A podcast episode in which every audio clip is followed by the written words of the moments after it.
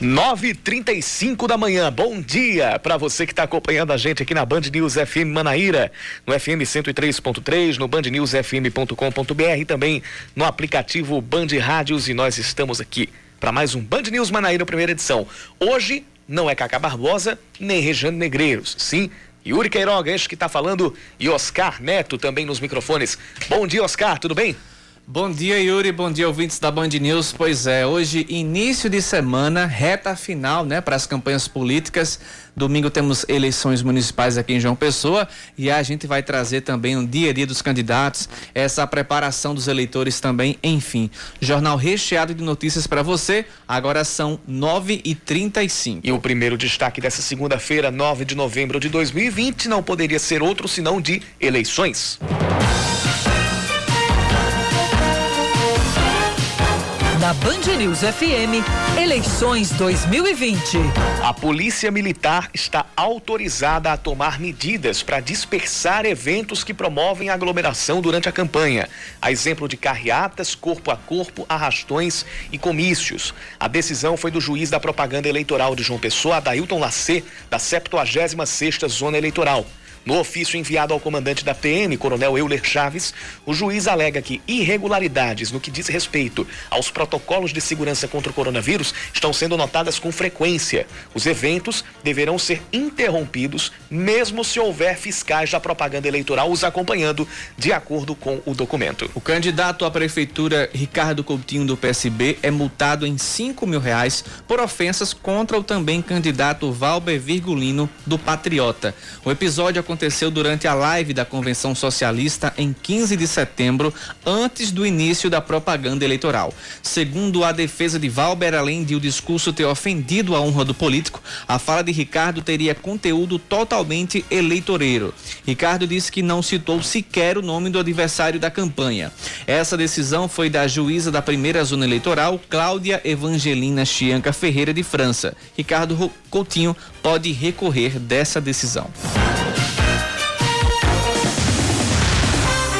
Nos outros assuntos do dia, um novo relatório do governo do estado indica que cerca de 80% das cidades estão na bandeira amarela na escala de risco de contágio pelo coronavírus. O 11º levantamento do Plano Novo Normal foi divulgado no sábado e constatou ainda que houve um aumento no, número de cidades em bandeira verde e queda de 6% no número de municípios que se encontravam na bandeira amarela e laranja. Ainda segundo a nota, 21 cidades que estavam na bandeira amarela passaram para a bandeira verde. Na região metropolitana de João Pessoa, Bahia é a única cidade que permanece na bandeira, na, na bandeira laranja, que é a segunda maior gravidade nessa classificação de risco. As demais seguem na bandeira amarela. O estudo leva em consideração indicadores como o percentual de novos casos, o número de mortes, a ocupação da rede hospitalar e o índice de isolamento social. As águas do eixo norte da transposição do Rio São Francisco chegam ao reservatório Atalho, em Brejo Santo, no Ceará, e a partir de agora vêm para os estados da Paraíba e seguem também para o Rio Grande do Norte, graças a Deus. Segundo o Ministério do Desenvolvimento Regional, o bombeamento estava suspenso desde o rompimento de um conduto na barragem de Jati, no Ceará, em agosto deste ano. A primeira estrutura localizada na Paraíba é o reservatório Morros, na cidade de São José de Piranhas. Após passar pelos reservatórios de Boa Vista e Caiçara, a água chega a Cajazeiras, no reservatório Engenheiro Ávidos. Em seguida, alcança o leito do rio Piranhas-Açu, que, fez o transporte, que faz o transporte natural até o reservatório Armando Ribeiro Gonçalves, já no Rio Grande do Norte. Também pelo rio Piranhas, a água chega à barragem Oiticica, que está em execução, e em seguida a barragem de Açu. A, a sequência, essa barragem de Oiticica, ela, ela recebe também, por exemplo, se um dia o Açu de Corema sangrar, Uhum. Essa água que vai ali pelo Rio Piancó, logo, quase, quase ali 30 quilômetros à frente é a foz do Rio Piancó no Rio Piranhas, ali em Pombal. E essa água segue também para a barragem de Oiticica, que é uma barragem nova. E aí depois é que vai vir aquela grande barragem de Açu, que é a, a, a segunda maior do, do Nordeste, fica atrás apenas do Açu de Castanhão, que fica na, na bacia do Rio Jaguaribe, lá no Ceará. Enfim, vai voltar o bombeamento lá para o eixo norte. Exatamente. O presidente Jair Bolsonaro segue sem se manifestar sobre a vitória de Joe Biden nas eleições dos Estados Unidos. O Itamaraty também não se pronunciou. O atual presidente Donald Trump ainda não aceita o resultado do pleito e diz que houve fraude na apuração dos votos, embora não mostre provas. Até, até o momento, o republicano não ligou para Biden, como é de praxe, e segundo a imprensa americana, estava jogando golfe quando o democrata foi declarado vencedor no último sábado. Preocupação zero, né, Yuri? Uhum. Vamos lá com esportes. Cai para um ponto a diferença entre 13 e Botafogo na luta contra o rebaixamento na Série C. Ontem, jogando em Belém do Pará, o Galo perdeu por 1 a 0 para o Remo e estacionou nos 16 pontos. No sábado, o Botafogo aplicou a maior goleada da Série C neste ano e massacrou o Imperatriz do Maranhão por 7 a 0. O destaque na partida foi a volta do técnico Evaristo Pisa, do meia Marcos Aurélio, que marcou um dos gols de pênalti. O Belo ainda está na zona de rebaixamento com 15 15 pontos e joga, joga na próxima segunda-feira contra o Vila Nova em Goiânia. Já o 13 recebe o Manaus no sábado em Campina Grande. Essa diferença de pontos do 13 Botafogo chegou a uns quatro, quatro pontos, né? Pontos. Chegou a cinco antes do complemento da rodada passada, mas aí quando o Botafogo empatou diminuiu para quatro. Uhum tá complicado. Os paraibanos estão tendo que brigar contra uma dessas vagas do rebaixamento. Infelizmente, né? Pelo menos não, pelo menos não tem a chance de cair os dois, uhum. né? Já que o Imperatriz é um é, é um, não, o Imperatriz já é um já dos rebaixados. É um... uhum. Já está reba... já está matematicamente rebaixado para a Série D o, o time do Imperatriz. 9 horas 41 minutos. O Band News Manaíra, primeira edição, começa agora e você participa conosco mandando sua mensagem para o nosso WhatsApp. 991 11 9207. 991 11 9207. Band News. Tempo. O dia começa com o céu parcialmente nublado. O sol está brilhando, o tempo está ficando naquela quintura que o pessoense sabe que é no mês de novembro. 26 no... graus ontem à noite, viu? Bem complicado aqui em João Pessoa. Exatamente, 26, 26 graus. 26 graus ontem. 26 graus faz agora, de 9 e 10 horas da manhã. É, agora... Habitualmente, né? Isso. Agora, agora tá quanto, Yuri? Já tá 29 graus. Misericórdia. Daqui máxima... pro meio-dia, hein? A máxima vai chegar aos 32 graus, com sensação térmica até de 36. Uhum. Hoje a mínima deve ser um pouquinho mais agradável, 22 graus. E existe existe a possibilidade de pancadas de chuva à tarde e à noite. Mas já choveu hoje de madrugada, uhum. finalzinho da madrugada, já. Uh, no início da, agora de manhã também caiu uma. Logo quando eu disse que estava armando para chover, Choveu. eu fechei a boca, caiu uma pancadinha rápida de chuva por aqui, uhum. mas logo parou. Mas a previsão é essa: pode chover ainda à tarde e à noite, a mínima hoje, como o Oscar falou, na verdade ontem fez 26 graus à noite, uhum. hoje a mínima deve ser de 22 e a máxima de 32 graus. Já em Campina, o dia começou com algumas nuvens, mas com sol forte a nebulosidade vai aumentar e existe ainda a chance de pancadas de chuva à tarde e à noite. Agora faz 24 graus na cidade, a mínima de 20 e a máxima deve chegar aos 30 graus. 9h43. Seu caminho. Já começam as participações dos nossos ouvintes aqui pelo WhatsApp 991 11 9207 com informação do trânsito. O ouvinte Rodrigo Otávio está informando que o trânsito está parado lá no centro da cidade, mais precisamente na Guedes Pereira, antes de entrar ali no viaduto por baixo do ponto de 100 réis. Tem engarrafamento por lá. Ah, pelo que a gente tá, pelo que a gente apurou aqui, está havendo um serviço na Rua das Trincheiras, um serviço de recapeamento, e por isso o trânsito por lá está ah, tá bloqueado, está havendo um desvio pela, pela Capitão José Pessoa pela Avenida Capitão José Pessoa, que é aquela avenida que leva lá para o Hospital Napoleão Laureano. Uhum. Ah, mas nesse momento a gente tem trânsito tranquilo por lá. Então, esse engarrafamento lá no centro da cidade, ele não tem nada a ver com esse serviço na Rua das Trincheiras. São dois pontos completamente diferentes. Mas o engarrafamento, ele acontece tanto vindo ali da Guedes Pereira, quanto para quem está saindo lá da Praça 1817. Então quem está na 1817 que vai pegar aquela, aquela rampinha, quem, quem não segue pela, pela Visconde de Pelotas, porque saindo da 1817 você tem é, é, é, duas vias. Se você pegar ali à esquerda, você segue pela Visconde de Pelotas. Se você seguir reto, é a, a rampa de acesso ali para Padre Meira para voltar para o Parque da Lagoa. Nessa rampa de acesso, assim como na Guedes Pereira, existe trânsito complicado uhum. aqui pela, pela, pelo centro da cidade. Então a informação que chega do, do do, do nosso ouvinte, o Rodrigo Otávio. Rodrigo Otávio, Rodrigo Otávio disse: Ah, tá, é por isso. Não é por isso, não, ô, ô, Rodrigo. É como nós falamos aqui. O serviço lá na Rua das Trincheiras não tem nada a ver com esse, com esse engarrafamento aí. Uh, são, dois, são dois pontos completamente diferentes. Tem participação também aqui do nosso ouvinte Tito Lobo, ele mandou um áudio, daqui a pouco eu vou ouvir, assim como o, o, o ouvinte Luciano Gomes e também o Pablo. Eles mandaram áudios, daqui a pouco a gente ouve aqui os áudios dos nossos ouvintes, mas a gente já chama você a interagir conosco. Nosso WhatsApp é o 991 11 9207, 991 11 9207.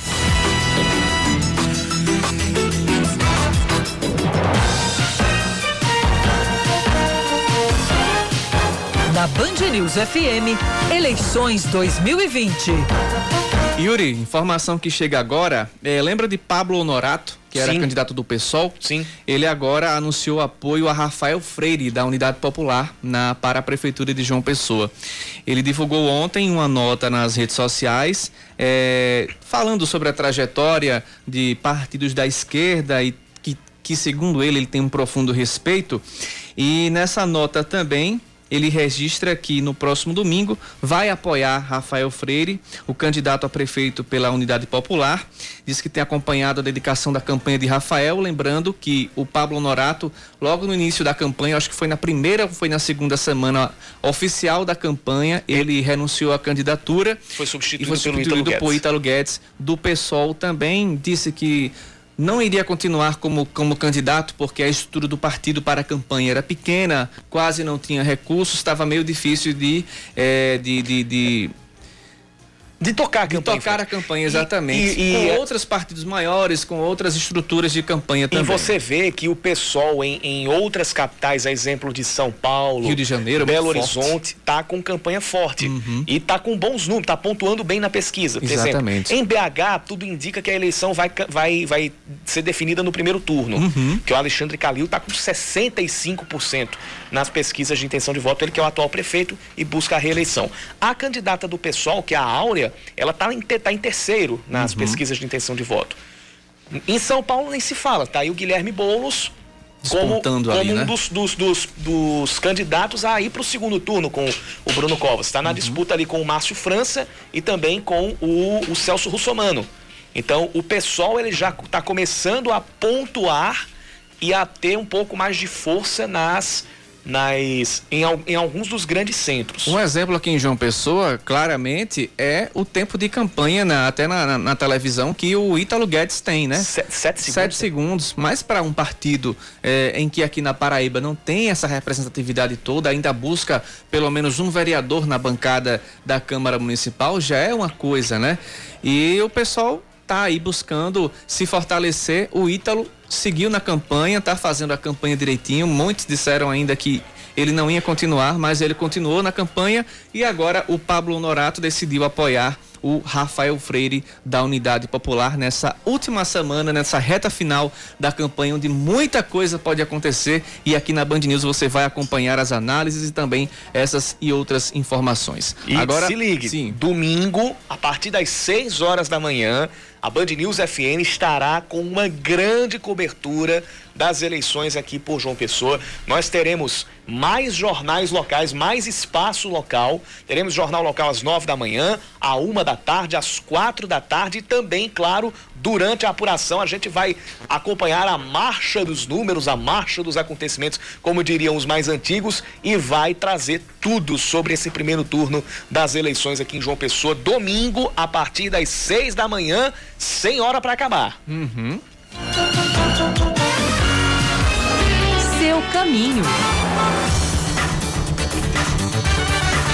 Confirmando aqui a informação sobre o engarrafamento lá no centro da cidade, foi causado por um acidente já chegando ao semáforo do Parque da Lagoa, saindo ali do viaduto, do, do, do viaduto não, do túnel do ponto de 100 réis. Então há um acidente, é um acidente grave, porque tem duas viaturas do SAMU ah, no local prestando socorro. A gente ainda não tem detalhes sobre o, eh, sobre o acidente aqui. Ah, pelo menos a primeira informação é de que seja um acidente. É, mas a gente ainda vai confirmar se de fato foi isso ou se foi um outro tipo de ocorrência. O que se sabe é que duas viaturas do SAMU estão ali na Avenida Padre Meira, no finalzinho da avenida, chegando ao semáforo do Parque da Lagoa, e que por isso o trânsito está complicado lá na região. À medida que a gente tiver mais informações, a gente vai trazendo aqui na nossa programação.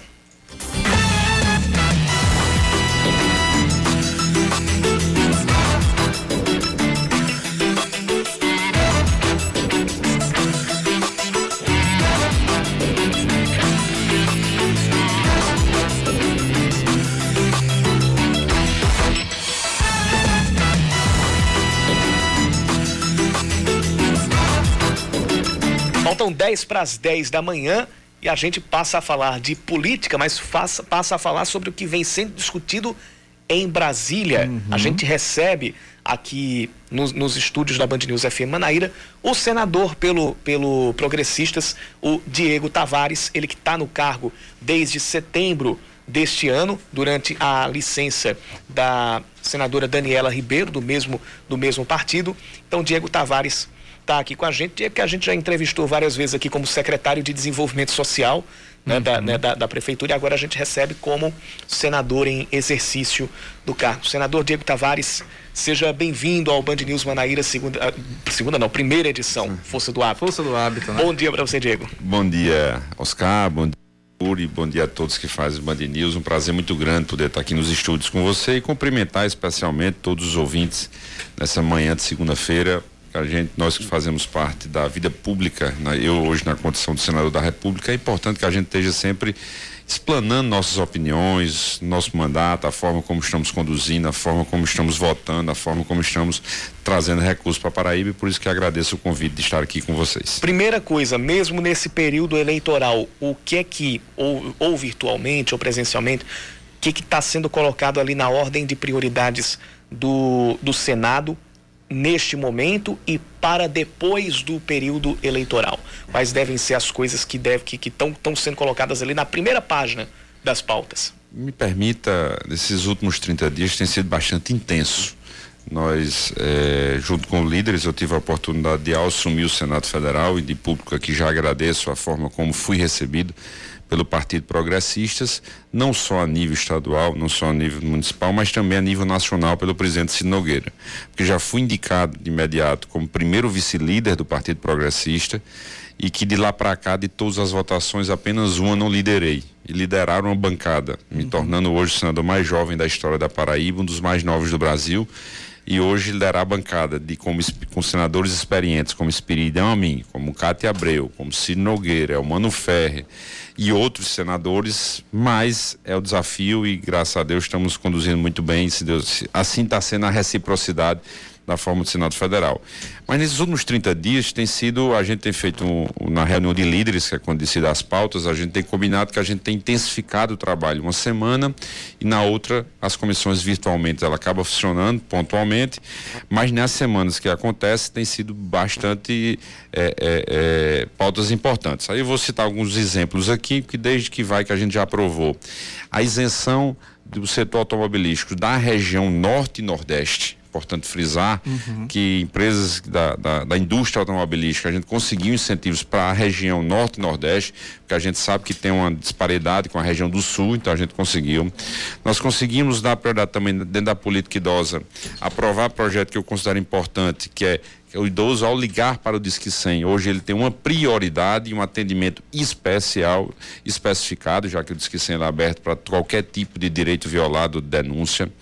Nós também conseguimos, eu tive a oportunidade de ser relator, inclusive, de um projeto que acabei me destacando um pouco nacionalmente, em vários portais, em vários sistemas, inclusive portais, inclusive da própria Band, do sistema Band, nacionalmente, que é permitir que os aviões agrícolas possam ser utilizados para combater os incêndios. Uhum. Projeto do senador Carlos Fever, que tive a oportunidade de relatar, que é o que? Nós temos a segunda maior frota de aviões agrícolas do mundo. Nós perdemos apenas para os Estados Unidos. E durante três a quatro meses do ano, na entre safra, esses aviões param. E é justamente nesse período que nós temos as grandes queimadas, como recentemente no Pantanal e aqui no estado da Paraíba mesmo. Há 20 dias atrás estava indo a Cajazeiras e fazia, existia na divisa com o Rio Grande do Norte 12 dias de queimada. E nós temos aqui o nosso Corpo Bombeiro, não tem avião suficiente para poder chegar. Então, permitiu que o governo federal contrate esses aviões para que eles, são aqueles aviões, ficar mais claro para os ouvintes, pequeno, que só uhum. vai o piloto, mas eles vão com água para combater os incêndios, preservando os nossos biomas e combatendo as nossas queimadas. Nós também, nesse período, conseguimos avançar, aprovamos mais de 30 eh, eh, indicações de diretores de agências, agências como agências reguladoras, que vai desde agências como a Anatel, como a energia elétrica, agência de criamos inclusive a agência indicando os seus diretores de processamento de dados, de regulamentação do processamento de dados. Então, mais de 23 indicações de agência. Indicamos eh, o futuro ministro do Tribunal de Contas da União. Saba, estou, não só indicamos, como sabatinamos também o ministro Cássio para o Supremo Tribunal Federal. Então, fizemos um esforço concentrado para isso. Enfim, foram várias ações que nós pactuamos. Dentro disso, nós temos a prioridade que está se discutindo. Uma delas, posso citar, a reforma tributária. Reforma extremamente importante. Considero, inclusive, a, a maior reforma desse país. Por quê? Ela tem que beneficiar tanto o lado empresarial, o microempresarial não sabe nem quanto é a sua carga tributária. Uhum. Só quem sabe calcular quanto se paga é aquelas grandes empresas. Empresa médio porte, ele não tem estrutura para saber. Existem casos que a carga tributária chega a 41% e muitas vezes o empresário está ali, muitas vezes na, no limite das suas despesas, no limite é, de, de, de, de, ter lucro e não uhum. sabe onde é que o dinheiro está saindo. Muitas vezes o dinheiro está saindo pela carga e tributária. E é uma bola de neve também, né? Isso. E, então ele, a carga tributária por quê? Porque o imposto ele está na compra, ele está na venda, ele está no funcionário, uhum. então ele está tão dividido que ele não sabe calcular essa carga tributária. Ao mesmo ponto, o governo também não pode deixar a sua arrecadação, porque na hora que ele deixa a sua arrecadação, ele também tem prejuízo para a, a população, então pode prejudicar tanto a questão é, de políticas públicas importantes que voltam para a população que é tão sofrida e principalmente nesse momento que estamos vivenciando pós-pandemia. Então ele pega os três, os três pilares, pega tanto o lado empresarial, pega o empresário, pega o governo e pega o cidadão. Então, isso que eu def... nós estamos discutindo, que tenha unificação desses impostos, para que a gente saiba quanto está sendo pago. Então, isso facilitará tanto para o empresariado calcular o preço do seu produto, do seu serviço, para que possa comercializar. Defendemos também que, que a máquina pública diminua é, a, a, acontecendo um enxugamento da máquina pública, por isso que já começamos a discussão da reforma administrativa para diminuir essa questão e mais que afeta, não afeta a população. Então, uma reforma que seja simplificada, unificando seu imposto, ao mesmo tempo seja uma, uma reforma voltada para o povo e para a população e sem sem que seja é, sem retalhos, como eu costumo dizer, para que a gente não esteja daqui a quatro, cinco anos no Congresso Nacional discutindo uma nova reforma, uma, uma, então que a gente faça uma sustentabilidade dessa reforma. Então posso essa é a primeira pauta. Segunda pauta, nós estamos discutindo a forma da retomada, principalmente da nossa economia. Nós teremos hoje nós tivemos a maior crise sanitária de todos os tempos então, o governo e o Congresso Nacional foi um papel importante, passando pelo auxílio emergencial. Aprovamos o auxílio emergencial lá naquele momento. Não aprovei porque não estava lá, mas o Congresso aprovou naquela questão. Então, tanto o momento da, dos recursos para a saúde, como também de assistência à população, mas vamos entrar agora no processo da, da, da crise econômica que estamos discutindo. Estava semana passada com o ministro Paulo Guedes é, por videoconferência, já que faço parte da comissão da reforma tributária e acabamos convocando o ministro Paulo Guedes e lá nós discutimos a nossa preocupação a partir de janeiro do ano que vem que nós temos, porque a realidade brasileira ela começa a chegar. Qual a preocupação que eu tenho? Eu tô andado, tenho andado pelo estado, tenho andado pela cidade de uma pessoa, tenho visto que as pessoas perderam as suas rendas, tenho visto que as pessoas, em muitos casos, estão deixando casas por não ter condições de pagar aluguel, retornando para casas de parentes quando não invadindo terrenos para construir barracos, uhum. mas ainda temos o auxílio emergencial, agora cortado 50%, mas ele termina em dezembro. Então é justamente a partir de primeiro do ano que vem que nós temos que ter toda a preocupação e cautela importante para que a gente esteja conduzindo a melhor forma de fazer.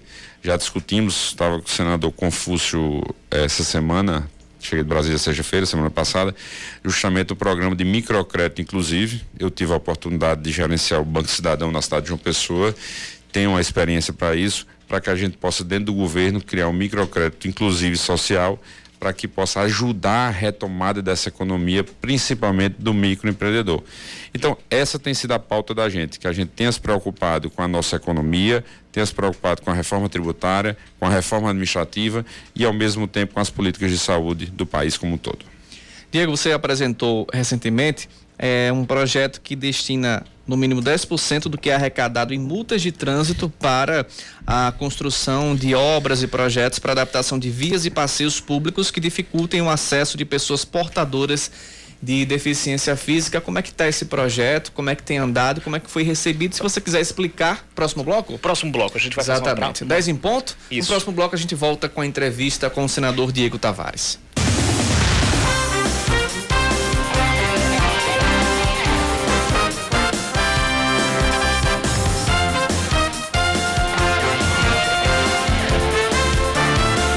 10 horas e 3 minutos, voltamos com as informações aqui na Band News. Passa bem o candidato à prefeitura de Santa Terezinha no Sertão, que foi agredido durante uma tentativa de assalto nesse fim de semana. O Arimateia Cambuim do Republicanos estava em uma fazenda que pertence a ele quando bandidos disfarçados de policiais federais invadiram o local. O assalto durou cerca de duas horas e, além das agressões ao candidato, dez pessoas que estavam no local foram amarradas, entre elas a mãe de Arimateia, uma idosa de 98 anos. Os assaltantes pediam a todo momento um relógio no valor de 50 mil reais. Eles fugiram e a polícia até agora não localizou nem identificou nenhum suspeito. Não sei se o ouvinte teve acesso à imagem do Arimateia foi um, um espancamento, uma Exato. tortura muito grande que ele sofreu.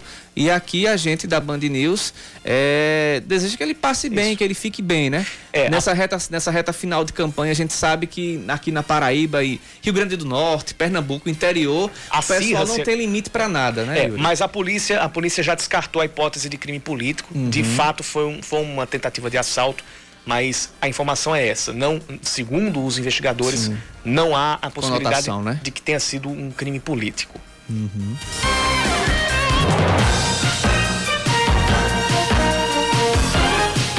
Na Band News FM, eleições 2020.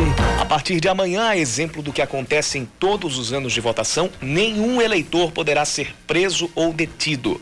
O prazo foi fixado pela Justiça Eleitoral e se estende até 48 horas após a votação do primeiro turno das eleições, ou seja, até terça da semana que vem. As prisões só podem acontecer em caso de flagrante, sentença ou crime inafiançável. O Tribunal Regional Eleitoral da Paraíba divulga um número de telefone para que o cidadão possa tirar dúvidas sobre as eleições municipais. O contato é o 3512 1500 ou 1500. 3512 1500. Esse serviço vai funcionar sempre das 8 da manhã até as 7 da noite. O atendimento vai funcionar no dia da votação, que neste ano vai começar às 7 da manhã e se estende até às 5 da tarde quando as sessões fecham para a apuração dos votos. 3512 3512 1500. A Pfizer anuncia que a vacina contra o coronavírus desenvolvida em parceria com o grupo BioNTech demonstrou evidência inicial de eficácia contra a doença em pacientes que não tiveram a Covid-19 confirmada antes dos testes. Segundo a farmacêutica, a eficácia na maioria dos participantes, dado dados seguros e uma produção consistente são os três fatores necessários para o pedido de uso emergencial da vacina que a empresa pretende solicitar nos Estados Unidos. Os testes apresentaram mais de 90% de eficácia na prevenção.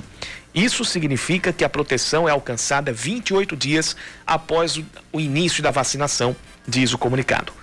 O estudo teve mais de 43.500 participantes, sendo que 42% apresentaram algum efeito colateral leve, o que não gerou, abre aspas, preocupação séria de segurança, fecha aspas. A análise continua sendo feita pela farmacêutica e a expectativa é de que o resultado final saia na terceira semana deste mês. Tese 7. O Alto Esporte perde, perde a segunda partida em casa na Série A2 do Brasileirão Feminino. As paraibanas foram derrotadas pela União Desportiva de Alagoas por 2 a 1 no estádio Almeidão, em João Pessoa. Com este resultado, o time está com apenas quatro pontos e é o quarto colocado no grupo C da competição. Na rodada final, que acontece nesta sexta-feira, o Alto enfrenta o esporte, segundo colocado em Paulista, no Grande Recife. O Alvirrubro precisa vencer e torcer por uma combinação de resultados para se classificar para a segunda fase. E a gente volta agora com a entrevista com o senador Diego Tavares. No bloco passado, eu tinha perguntado a ele sobre um projeto que destina 10% das multas arrecadadas nos municípios para projetos eh, que são destinados à adaptação de vias públicas para pessoas com deficiência. Diego, explica um pouquinho o que, no que traz mais detalhes esse projeto e qual o andamento dele lá no Senado? Bem, é um projeto que me, me tem sido uma pauta de vida minha por os cargos que passei, sempre defender as pessoas com deficiência e sempre construir políticas públicas é, voltada para as pessoas com deficiência e numa cidade inclusiva. Isso, uhum. todos os cargos que passei, como secretário municipal, como secretário estadual, sempre tive. E ao chegar ao Senado Federal, Conversei com alguns presidentes de entidades, de associações que defendem também essa pauta, para que a gente pudesse apresentar um projeto possível de se concretizar. Não quero pautar o meu mandato no Senado Federal para chegar aqui até vocês e dizer, olha, eu tenho 200 requerimentos, eu tenho 100 projetos de lei, eu tenho 50 ações, mas na verdade de fato, o que é que aconteceu? O que é que, o que, é que mudou a vida das pessoas? É o que a gente fala muito aqui. Tem muitos projetos que, que são apresentados, são votados, aprovados, mas quem vai fiscalizar, quem vai tocar o barco, quem vai ver se realmente está dando certo.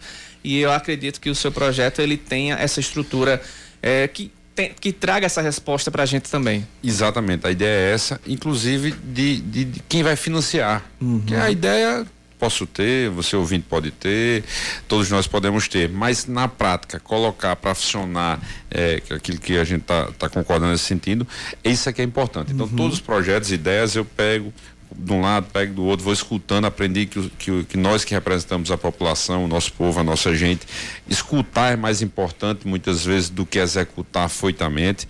Então assim foi feito. Então tinha uma reivindicação, me incomodava um ponto nesse ao andar pela cidade e ver que existe muita coisa para ser feito na questão de, da parte inclusiva, de acessibilidade.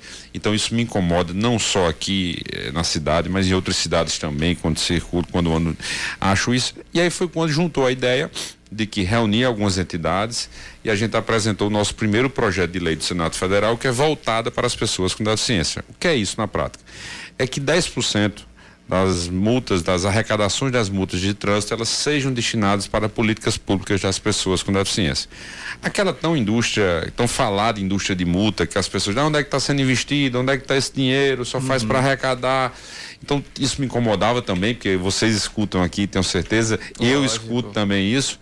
Então, ao, ao enxergar isso, é, disse, rapaz, aqui pode ser uma fonte de, de, de, financiamento do projeto e aonde a gente vai, por outro lado, investir. Então, dentro dos principais corredores, existe essa dificuldade. Então, a ideia é que a gente possa pegar esse recurso e investir em rampas de acessibilidade para as pessoas com deficiência física, em semáforos para deficientes auditivos, em sinalizações para deficientes visuais, entre outras políticas para outros tipos de deficiência. Uhum. Então a ideia é que a gente fez um cálculo, por que 10%? Dialoguei com o governo, com, com representantes do governo federal, porque também não adianta eu aprovar, vim aqui para vocês, ó, tá aprovado, e o governo vai e veta. Exatamente. Na verdade, não, não funcionou. Uhum. Eu perdi tempo, é, é minha equipe. perderam tempo para aprovar. Exatamente. exatamente, perdeu tudo. Talvez até possa até ganhar um pouco, fazer uma média aqui, mas esse não é meu intuito. Meu intuito é de fato concreto acontecer. Então, uhum. a gente dialogou com o governo e chegamos à conclusão que em qualquer cidade hoje do país, no mínimo existe 10% da população que tem algum tipo de deficiência.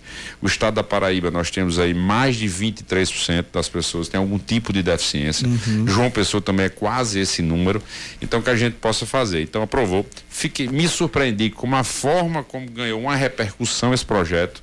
O próprio Senado Federal mandava uma mensagem para que eu gravasse um vídeo. Quando eu fui ver, saiu uma grande matéria na TV Senado. Saiu já em portais em outros, como Folha de São Paulo, como G1, também falando sobre esse projeto como um todo. O senador Romário já me ligava é, é, semana passada que ele é o presidente da Comissão de Assistência Social, que vai passar o projeto, que ele vai colocar na primeira reunião, quando retomar as comissões, será esse projeto. Já temos datas para retomar as comissões lá no Está Senado? discutindo, a previsão é que era na próxima semana. Sim. Mas se não for na próxima, 15 dias depois, com certeza retornará uhum. no, no, início de janeiro. Ela, ela teve alguns momentos que teve para aprovar indicação de ministro, TCU, Sim. ela retomou presencialmente, mas a retomada previsiona na próxima semana. Então a gente está correndo. O presidente Davi, conversei com ele também, tem prioridade dentro desse projeto e a gente quer ver se a gente consegue colocar em pauta agora, em dezembro ainda, para a gente ter, pela forma como foi aceito e a necessidade que se tem para construir. E calculamos que em até 15 a 16 anos, os corredores das principais cidades do país estarão, é, estarão acessíveis às pessoas com deficiência e que acabei recebendo uma, por e-mail uma mensagem de parabenizando o projeto pelas entidades dos idosos. Você acaba fazendo um bem Exatamente. e os idosos acabam beneficiando, que também é outra dificuldade dos idosos têm para andar na cidade e que precisava dessa acessibilidade, que é o projeto de lei 4.937. Você pode, você pode participar dessa entrevista mandando sua pergunta aqui para o nosso WhatsApp, 991 11 9207, 991 11 9207. E Fala. 10 e 13. É, entre outros projetos, o que, que, é que o Senado tem preparado para esse, esse pós-pandemia? Você também, é, nas suas primeiras entrevistas que eu acompanhei, tem se falado muito em ajuda aos municípios, né? Os municípios, nessa pandemia, é, segundo o STF, eles ficaram a cargo de decidir, né? O que deve abrir, o que não deve. Alguns foram mais comedidos e não, é, não, não flexibilizaram o, o, o, comércio, que é um, a arrecadação de, de, de, impostos também serve ao município. Mas para tentar é, socorrer aqueles que não quase não se tem uma arrecadação, quase não tem uma indústria, enfim. O que é que você tem, tem apresentado lá no Senado? O que é que o Senado, junto com, a, com as entidades que defendem os municípios, tem preparado para esse pós-pandemia que ainda vai vir, né? Não, tem muita coisa que a gente está tá discutindo e estamos avançando. A Sim. prioridade é que a gente vote tudo aquilo que seja para a retomada da economia, ajudando a saúde e a questão da assistência à população. Por exemplo, uhum. na semana passada, nós conseguimos derrubar o veto do presidente, o Senado já tinha aprovado, a Câmara também da desoneração da folha, que é prorrogante mais um ano, que o cálculo da base da folha ela deixa de ser pago é, é, na cota do, de quanto se paga ao, ao, funcionário e sim na arrecadação da empresa. Uhum. Proporção à arrecadação da empresa. Isso teve um impacto muito positivo do lado empresarial. Você, empresário, está nos ouvindo nesse momento, sabe a dificuldade que está passando, sabe a forma. E a desoneração veio para ajudar nesse impacto como todo. Então, mesmo o presidente Bolsonaro vetando, nós conseguimos derrubar o veto do presidente e colocar em prática. Então está valendo a desoneração, só falta a publicação que deve acontecer essa semana. Até porque essa retomada também vem junto ao final do ano, né? Junta a Black Friday, junta as festas de fim de ano, que todo mundo se prepara para fazer aquele banquete, receber os é. amigos, enfim, comprar uma roupa nova, mas o comércio está precisando desse impulso até para contratar, né? Muita gente contrata agora para ver se consegue se estabilizar em um emprego, muita gente desempregada também, infelizmente. Eu acho que a desoneração também vem para salvar essa boa parte da população, né, Diego? Exatamente. E a desoneração ela já é um pouco da política fiscal, uhum. ela já é um uhum. pouco da, da reforma trabalhista, podemos, ou tributária, me desculpe, tributária. Então ele vem um pouco nessa simplificação uhum. de você calcular que é aquilo que eu falei no bloco anterior. Então acho que ele já é um passo que já foi dado. Agora a gente faz por mais, por mais um ano, mas acredito que na própria reforma tributária, digo isso, que faz parte da comissão da reforma tributária. Nós temos o paraibano Aguinaldo, Aguinaldo Ribeiro, do meu partido também, que tem se dedicado muito a isso. Eu conversava com o Aguinaldo semana passada, já foram mais de 500 reuniões remotas que ele já fez com entidades no país. Então, escutar e adequar isso não é fácil, porque Exatamente. cada segmento quer E ele é puxar... relator da comissão mista e da comissão da, do, Câmara. da Câmara também. Né? Exatamente, né? relator dos dois escolhas, que estava para me dizer que queria a semana, mas por conta da eleição vai preferir um pouco mais à frente para apresentar uhum. o seu relatório, mas está bem, bem encaminhado já passou a conclusão. Outra também, permita aqui, já que eu fui secretário de assistência social no município de João Pessoa, uhum. é, eu sei do tamanho e audiência desse programa, para todos os gestores de assistência social. Nós conseguimos também derrubar o veto do presidente Bolsonaro. Ficar claro, derrubar o veto é aquilo que a gente queria, o presidente vetou e a gente agora continua querendo que funcione.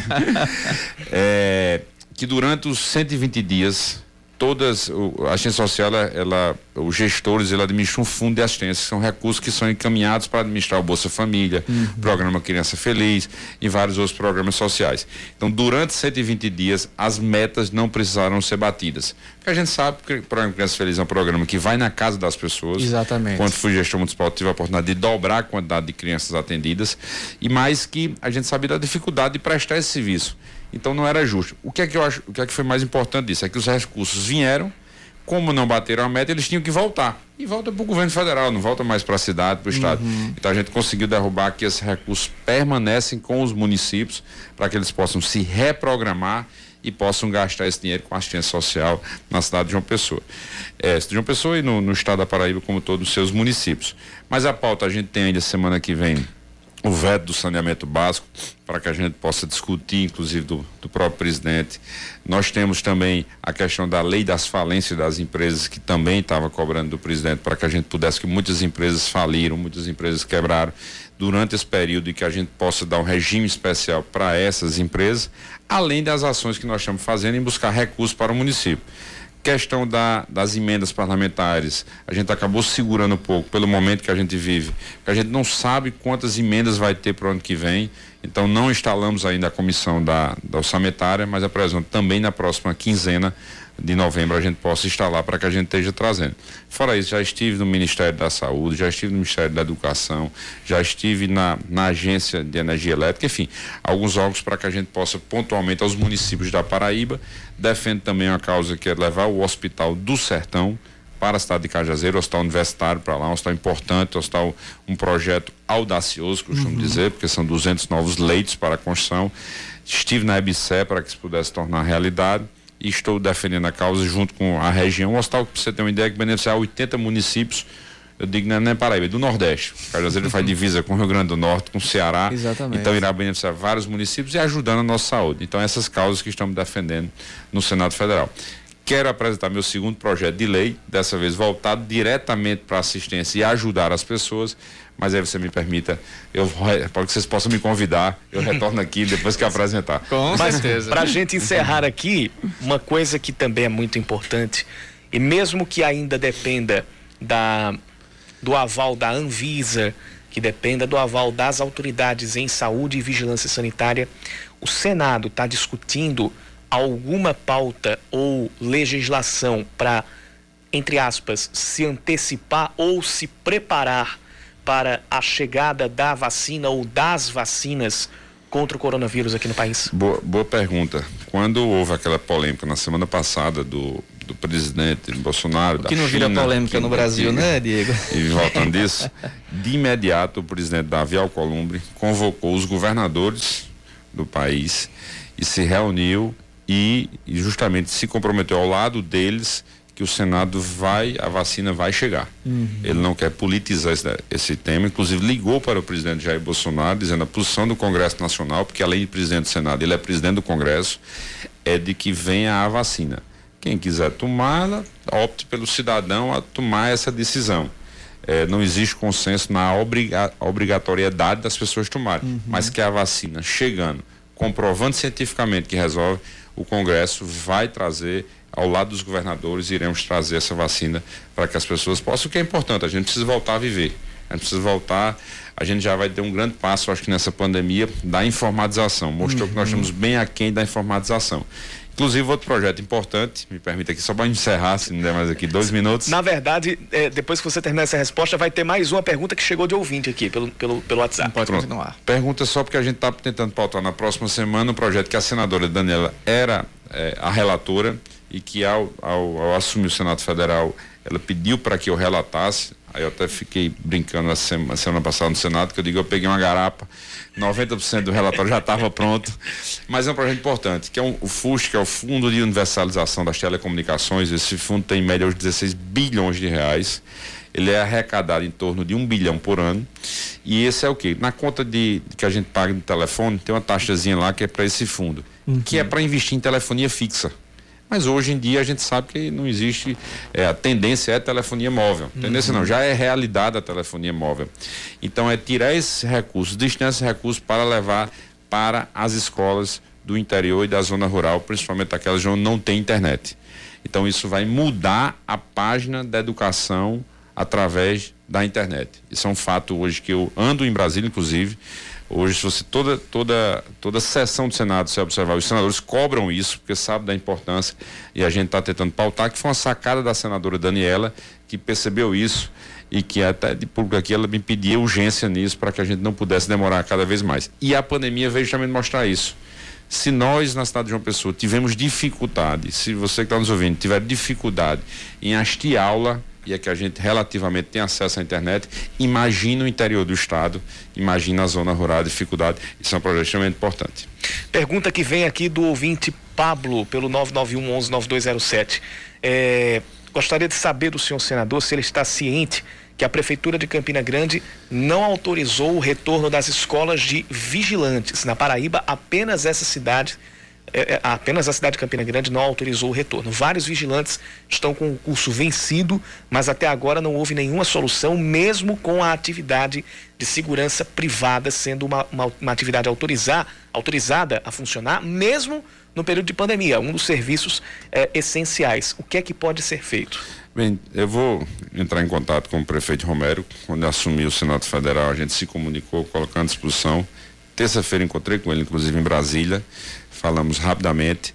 É, eu, eu, sempre estou muito cauteloso em, em, opinar nessas questões, porque eu acho que tem alguma razão. Às vezes, quando você uhum. toma uma decisão, tem algum motivo, alguma razão. Pode estar tá certo ou estar tá errado.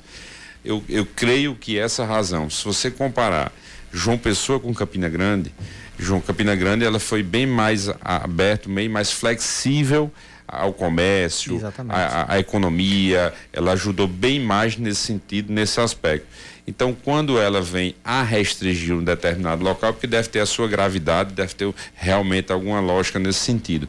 Mas vou entrar em contato, Pablo, vou pegar teu, teu telefone aqui, teu e-mail, para que a gente possa entrar em contato ao sair daqui com o prefeito Romero, saber as razões e que a gente possa chegar no consenso em um denominador que seja bom para todo mundo. Infelizmente, o nosso tempo já está estourado, 10 horas 24, uh, 10 horas 24 minutos. Senador Diego Tavares, muito obrigado pela participação aqui no Band News Manaíra, primeira edição. Eu que agradeço a você, Yuri, a Oscar, a todos que fazem o Band News Manaíra, primeira edição. Um prazer muito grande, sempre colocando à disposição. Permita aqui a vocês, ouvintes, tenham utilizado as minhas redes sociais como um canal de comunicação. Ninguém faz nada sozinho e para que eu hoje estou com muita honra um senador mais jovem do estado da Paraíba, representando cada um de vocês. Nossa, Joe Biden aqui, né? Joe Biden foi o senador o mais jovem votado na história dos Estados Unidos, e, né? E no dia que completava aniversário daquela eleição dele como senador mais jovem, foi ele vinha a ser decl declarado como eleito presidente, né? Pois é. Profecia ou não? Ah. Desculpa a brincadeira. Mas, é, então assim, tenho utilizado as minhas redes sociais para que a gente. Pra, tô, primeiro utilizado a minha juventude, da minha energia para trabalhar Exatamente. quase que 20 horas por dia. Uhum. É, é, muito intenso para trabalhar durante esse período.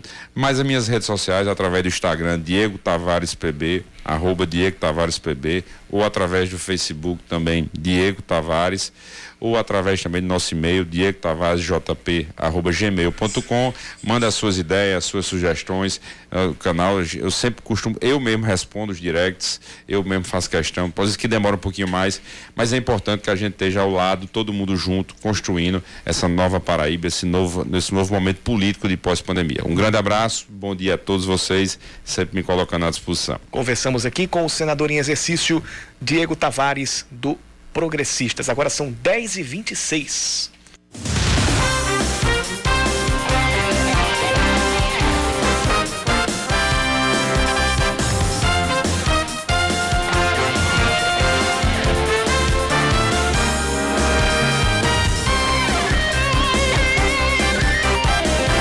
São 10 horas e 28 minutos, a segunda hora do Band News Manaíra, primeira edição. Nós vamos até às 11 da manhã trazendo o que está acontecendo de mais importante aqui em João Pessoa. E na Paraíba, hoje, não com Cacá Barbosa e Regiane Negreiros, mas sim com Oscar Neto e também comigo, Yuri Queiroga. A gente começa com o destaque das eleições.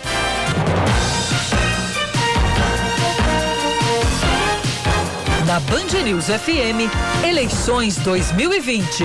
O Ministério Público Eleitoral entra com uma ação contra a prefeita e candidata à reeleição em Bahia, Luciene Gomes, Luciene de Fofinho, do PDT. A acusação é de abuso de poder econômico e uso da máquina pública para compra de votos por ela ou por apoiadores políticos. Além disso, a ação eleitoral assinada pelo promotor Demétrios Castor indica que Luciene teria contratado uma empresa para montar hospitais de campanha. As estruturas custariam quase 400 mil reais, quando o valor de mercado é de cerca de 180 mil, menos da metade. Luciene também é acusada de adquirir cestas básicas para doação que custaram quase 500 mil reais. Inclusive, essa teve uma decisão judicial também que proibiu essas cestas básicas por conta da suspeita de, de, superfaturamento também. No, no, caso, não foi nem por, por, por, ser período de campanha, foi, foi, foi por causa da suspeita de superfaturamento. Exatamente. Né? Vamos lá, com 192 casos confirmados até o fim deste domingo, a Paraíba chega a 135.517 pacientes que têm ou tiveram coronavírus desde o início da pandemia. Mais de 110 mil deles já estão curados. De acordo com a Secretaria de Saúde do Estado, ontem o número de mortes confirmadas por Covid-19 subiu para 3.154 na Paraíba desde o início da pandemia. Quatro mortes foram registradas no último boletim, sendo duas no intervalo de 24 horas. 177 das 223 cidades já tiveram óbitos pela Covid-19. A Fiocruz estima que em março de 2021 vai começar a vacinar a população contra o coronavírus. A presidente da instituição, Nízia Trindade Lima, afirmou que a produção começa assim que tiver a aprovação da Anvisa.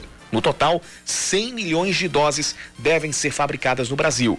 A vacina de Oxford está na terceira fase de testes e é uma das principais apostas do governo de Jair Bolsonaro. Também na última, na última etapa de análises, a primeira carga da vacina chinesa Coronavac deve chegar em São Paulo até o fim de novembro. Essa Coronavac é desenvolvida numa parceria entre o laboratório Sinovac e o Instituto Butantan. Pesquisadores da Universidade Federal da Paraíba desenvolvem uma molécula sintética que pode aumentar as chances de cura para alguns tipos de leucemia e de câncer de mama. Os testes que foram realizados em camundongos e em outras células apontaram ainda na fase pré-clínica que os tumores regrediram consideravelmente. A molécula tem origem a partir da estrutura química de uma planta muito tóxica que já é usada no tratamento do câncer, mas tem muitos efeitos colaterais. No desenvolvimento, o efeito inflamatório foi anulado. No entanto, o coordenador do estudo, o professor Demetrios Araújo, alerta que os resultados ainda precisam ser comprovados em humanos, na fase clínica do estudo. O Atlético de Cajazeiras vence a primeira partida fora de casa na Série D e derrota o Guarani de Sobral por 1 a 0 no Ceará. Os três pontos vieram graças a um gol contra do zagueiro Alex Maranhão, ex-campinense, e que estreava na equipe ontem. Com o resultado, o Trovão Azul do Sertão pulou para 12 pontos com quatro vitórias e sete derrotas. Agora, a disputa pela quarta posição, a última de classificação para a segunda fase, é com o Campinense, que tem 13 pontos. A Raposa perdeu de virada para o Floresta do Ceará por 2 a 1 no último sábado. Esse jogo foi em Campina ou Não, foi em, no, foi em Horizonte, região metropolitana de Fortaleza. Hum. Lá no estádio Domingão, em Horizonte. Domi ah, eu lembro, domingo do Domingão, eu trouxe essa informação. Exatamente, aquele estádio lá que a galera fica na sombra do, do refletor. Minha Pra assistir o jogo. Tá ótimo. Jogo três e meia da tarde, um sol para cada um. 10h32, Yuri.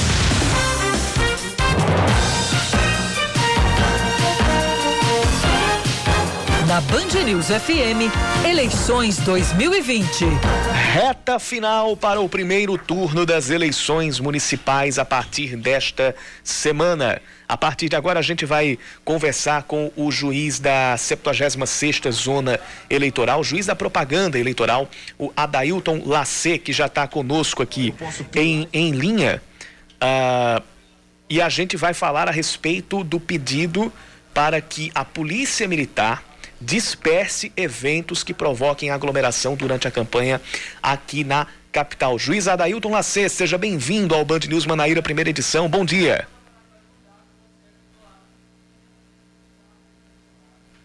Juiz Adailton? A gente vai. Só um instante. Acho que a, a, gente ainda, ainda não conseguiu o contato aqui com o, o, o juiz Adailton Lacê. Daqui a pouco a gente vai. A gente não está conseguindo ouvi-lo, na verdade. Daqui a pouquinho a gente vai refazer aqui o contato com o juiz Adailton. Uh, mas o fato é que agora, o, o Oscar, hum. a gente vai ter aquela a, a fiscalização mais ostensiva em relação àqueles eventos que provocam aglomeração, porque parece que não está não tá sendo suficiente a legislação que já existe em relação aos protocolos de segurança e as restrições para os eventos de campanha. Mesmo com tudo isso, ainda tem evento com aglomeração, ainda tem candidato que insiste em, em, em, em passar por cima, em ignorar os riscos, e tem eleitor que faz a mesma coisa. Porque aí não é somente a responsabilidade do candidato. Se o candidato faz, é porque tem quem siga. Exatamente. É. Refeito então o contato, a gente conversa por telefone agora com o juiz da propaganda eleitoral, juiz da 76ª Zona Eleitoral aqui de João Pessoa, Adailton Lacê. Seja bem-vindo, uh, juiz Adailton. Bom dia para o senhor. Bom dia a você, bom dia a todos que nos escutam nesse momento. Pois bem, a, essa, essa restrição ali pelo ofício que a gente que a gente teve acesso, que foi encaminhada que foi encaminhado para o Coronel Euler Chaves, que é o comandante da PM, é, ela, ela fala na restrição para carreatas, mas na prática ela vai ser uma restrição para todos esses eventos que tenham a possibilidade de fazer de, de, de gerar aglomeração, não é isso?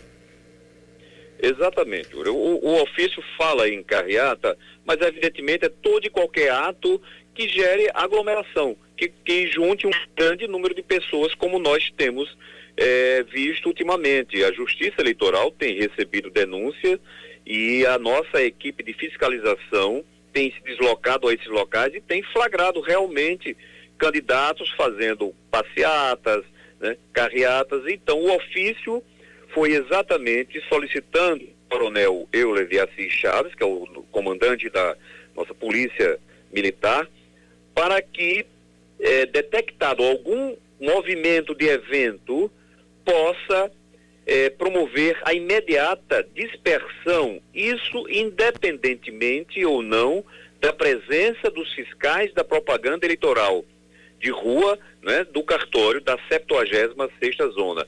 E eu quero também é, é, lembrar aos ouvintes que essa nossa determinação, ela vale única e exclusivamente para a cidade de João Pessoa. Por que, que eu estou enfatizando isso? Porque nós estamos recebendo ligações de outros municípios da região metropolitana perguntando se, se essa, essa medida também se estende a esses municípios. Não. Cada comarca, cada município tem o seu juiz eleitoral. Então, é exemplo, Santa Rita, Bahia, Cabedelo. Essa determinação é única e exclusivamente para o município de João Pessoa. Bom, a, e ainda a respeito dessa, dessa, dessa decisão, você citou aí uh, pontos, um ponto importante que é a presença de fiscais da, da, da propaganda eleitoral. Nessa semana, ou aliás, na semana passada, uh, a gente falou também a respeito da possibilidade da mudança dessas, dessas restrições de acordo com a, a, o regime de, de, de classificação de risco das cidades e principalmente aqui de, de, de João Pessoa. Das bandeiras. Das né? bandeiras, exatamente. Ah, nesse, nesse período, ah, o que dá para dizer é que a maioria dos candidatos ela ignorou solenemente esse regime de classificação de bandeiras ou, as ou esses episódios podem ser classificados como pontuais? Bom, eu, eu não vou me ter, é, é, tecer aqui é, nomes de, de, candidatos que, mas houve um, uma desobediência à portaria é, ditada pela Justiça Eleitoral. Não foram realmente todos os candidatos. Você sabe que nós temos aqui 14 candidatos ao cargo de, de prefeito, mas ainda estamos na bandeira amarela e houve uma, uma, uma certa desobediência, mas não foi a maioria não. Adailton, e para a população, como é que pode ajudar a, a, a, Justiça Eleitoral a quando a Polícia Militar não estiver fazendo rondas, não estiver perto do local onde essas aglomerações, onde as passeatas, carreatas ou qualquer tipo de evento político que esteja provocando aglomerações, como ela pode ajudar, auxiliar a, o TRE nessa fiscalização? Tem algum telefone que você possa passar para a gente? Sim, qualquer pessoa do povo ao presenciar, ao flagrar esse tipo de propaganda política que está proibido, a propaganda política eleitoral de rua, pode ligar para a Polícia por 190, é? pode ligar para o, o cartório eleitoral no 3512 1044 ou 3512 1041 e comunicar, dar, dar é, realmente o comando filmando porque para que não haja, as pessoas, infelizmente, as pessoas às vezes gostam de passar trote. E nós vamos receber esse tipo de denúncia apenas com, é, com filmagem, mas pode avisar os 190 da do, do, a Polícia Militar tem um efetivo muito grande e pode se deslocar imediatamente a qualquer um desses locais. Pois bem, então nós conversamos aqui no Band News Manaíra, primeira edição, com o juiz da propaganda eleitoral, juiz da 76ª Zona Eleitoral aqui de João Pessoa, Adailton Lacê. Muito obrigado pela participação e bom trabalho nessa reta final de, de, de eleições, de fiscalização da campanha da propaganda eleitoral. Eu que agradeço, Bom dia para todos vocês. Em ponto, 10h40.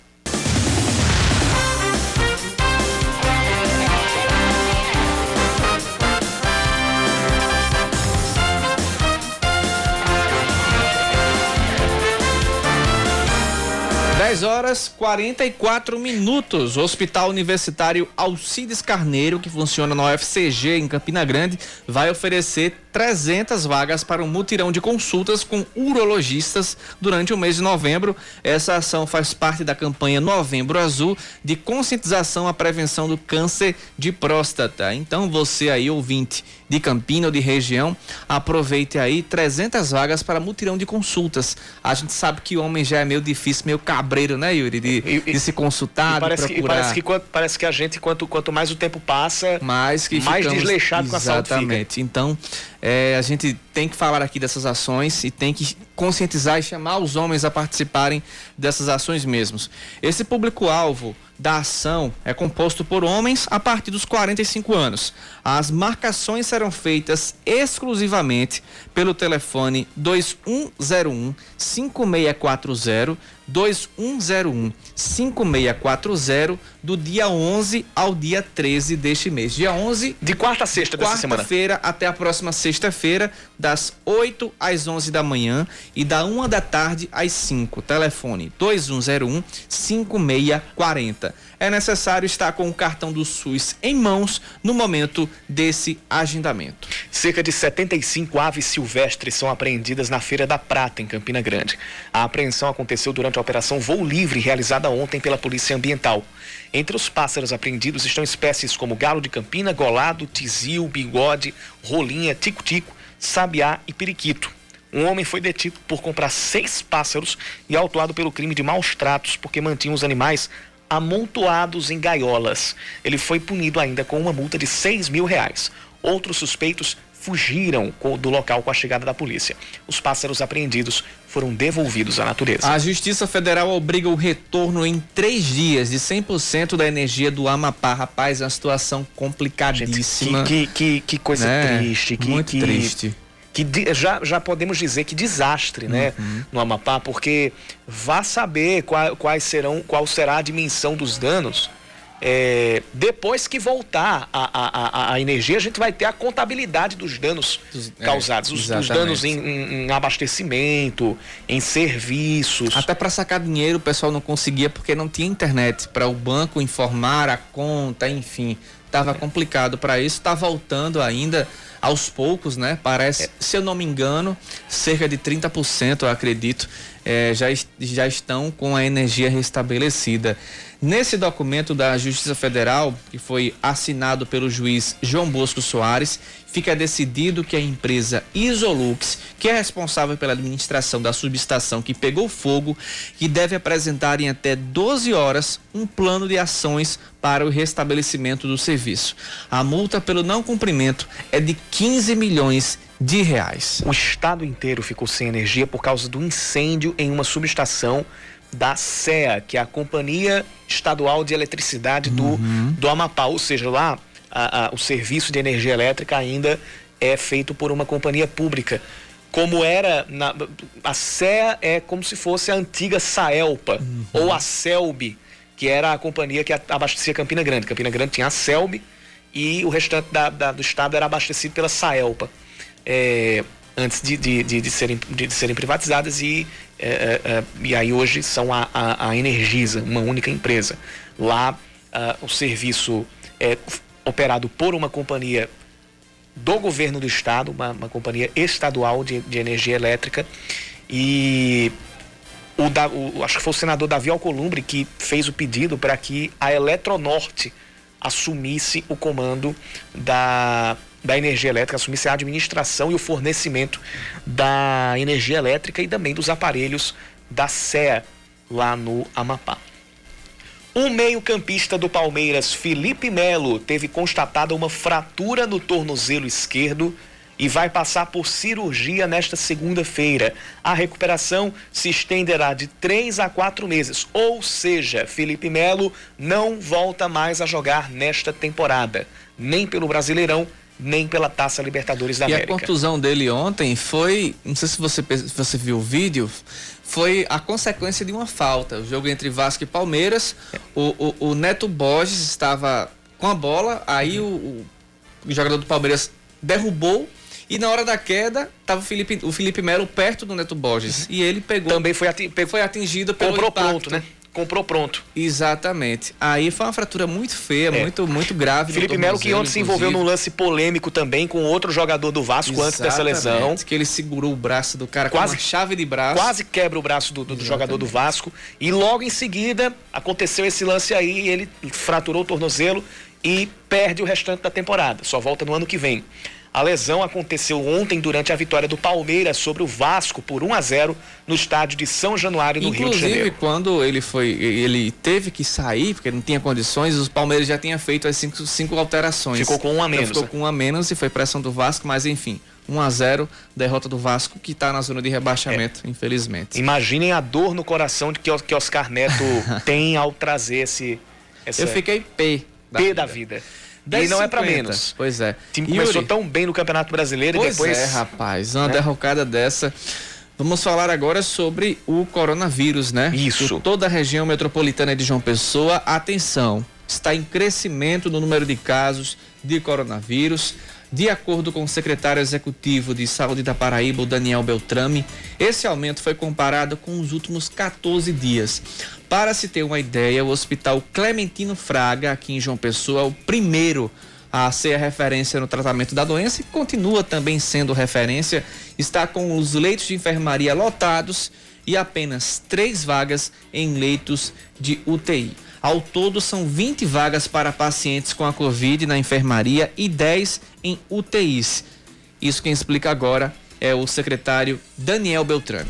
Não é momento para pânico e nem desespero. Nós temos ainda a capacidade de responder, mas é fundamental que nós possamos dividir com você que nos ouve esta informação. Essa informação, ela permite que a gente compreenda que um número maior de pessoas que são mais frágeis estão se infectando. Mas por quê? Porque possivelmente pessoas mais jovens que estão trabalhando, que estão saindo de casa por motivo de lazer, não estão se protegendo, não estão usando máscaras, não estão mantendo o distanciamento social social e nem mesmo lavando as mãos com frequência. Além disso, a ocupação de leitos de UTI do Hospital Metropolitano está beirando os 70%. Segundo gestores, isso é um reflexo de uma soma de fatores, como eventos de campanha eleitoral, festas e o relaxamento da flexibilização que botou a população agora na rua, né? Tá liberando tudo aí. Por isso, Beltrame fez um apelo para a sociedade seguir os protocolos sanitários para evitar a segunda onda de contágio do coronavírus que tem atingido outros países da Europa. O Reino Unido, inclusive, já anunciou um novo lockdown. Espanha está no caminho, Itália do mesmo jeito, a Inglaterra também, França a França. também. Pois é. Por isso que Beltrame fez esse apelo que a gente vai ouvir agora. Como nós pudemos contar com vocês ao longo desta primeira etapa da pandemia, por favor, ajude seus familiares a se manterem protegidos, usando máscaras, lavando as mãos e mantendo o distanciamento social. Porque desta forma, a gente não vai enfrentar o que a Europa e os Estados Unidos enfrentam agora uma segunda onda muito difícil. Nós não precisamos passar por isso aqui na Paraíba. Atravessamos uma primeira fase da Covid de maneira muito consistente. Além disso, segundo o secretário, qualquer evento com mais de 10 pessoas é arriscado, mas infelizmente o povo não tem prestado atenção. Imagina uma sessão de urna eletrônica, são o quê? Mais ou menos quatro mesários, né? Um fiscal de cada. Imagina, um fiscal imagine, de cada imagine, chapa imagine, de cada sessão também. Imagine a urna do CPDAC, ou as urnas do CPDAC. O CPDAC é o. É o, o maior, maior colégio com o maior número de sessões aqui em João Pessoa, né? É. O CPDAC. Infelizmente. Mas que Deus nos ajude, né? É, como, diria, como diriam os presidentes dos Estados Unidos quando fazem o seu discurso da vitória. Deus abençoe a América. No caso, Deus abençoe a gente aqui. Yuri, vamos falando em eleições, vamos com a agenda aí dos candidatos, né? Vamos.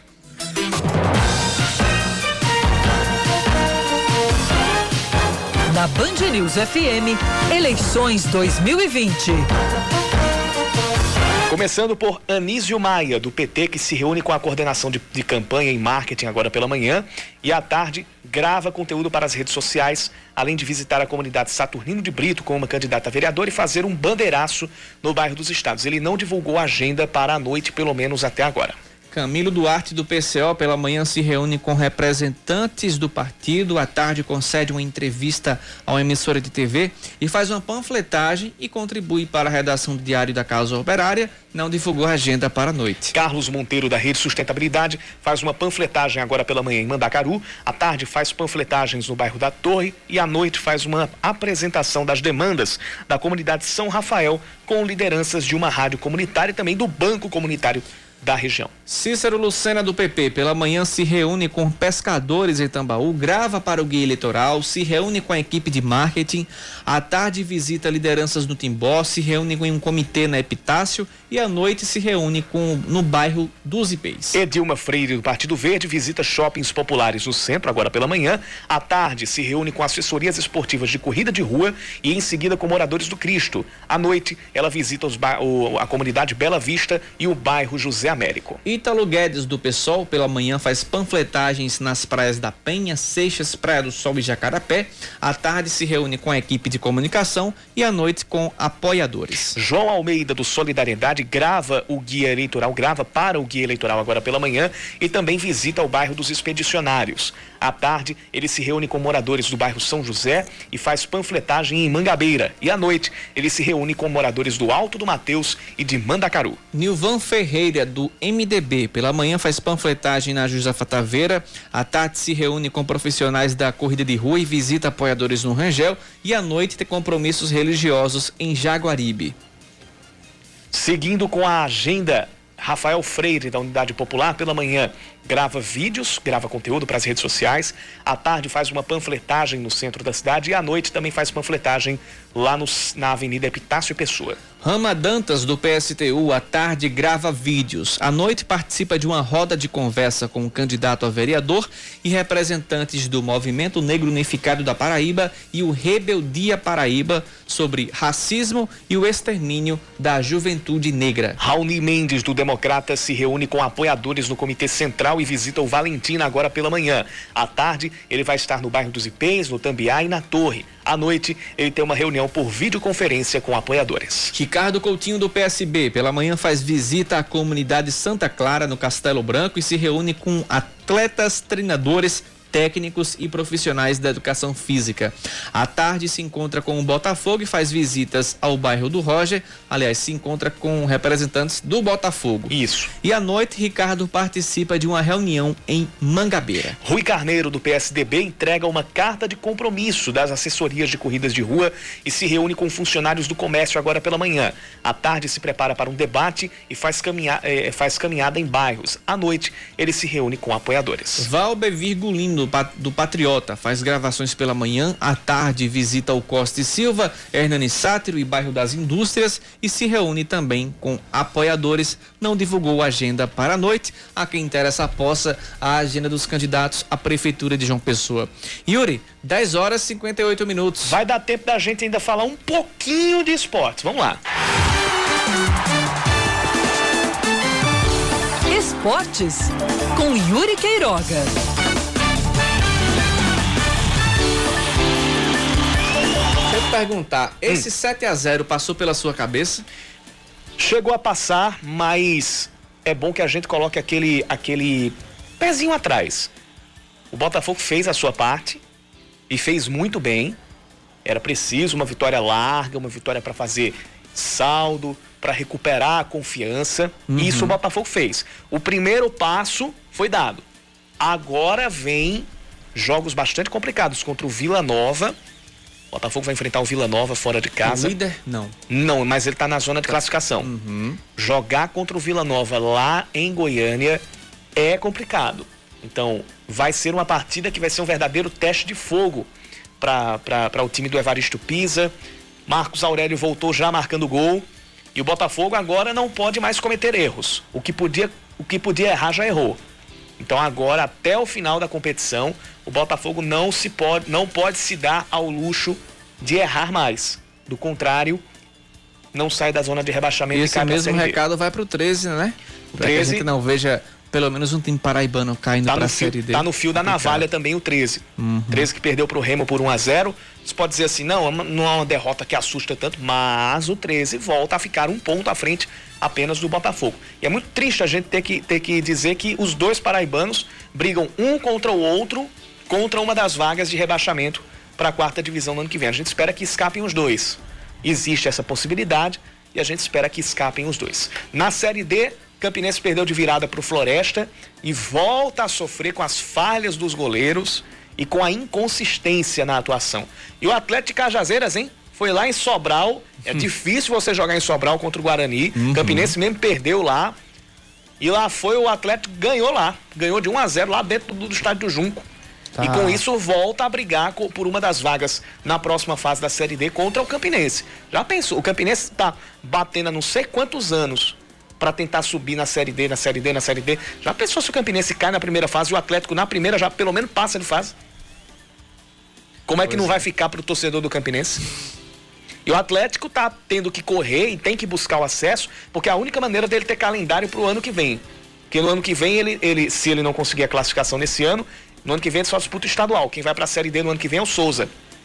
Então, se o Campinense conseguir se recuperar, classificar e subir para a Série C, aí a gente vai ter Souza e Atlético Ei. na Série D do ano que vem. Imagina um Souza e Atlético, se a gente, Deus, Deus queira que, já, que a gente já tenha a segurança necessária para ter torcida nas arquibancadas. Imagine se o Campinense sobe para a Série C e aí o Atlético herda essa vaga e a gente tem um Souza e Atlético e um Atlético e Souza numa série dele Brasileirão. Souza e Cajazeiras. Tudo que for bom para o futebol paraibano a gente tem que, parar, tem que incentivar. Exatamente. 11, 11 e 1. 1. O Band News Station tá chegando e o primeira edição tá ficando por aqui. Eu digo até amanhã. E eu até daqui a pouco. Valeu. Valeu.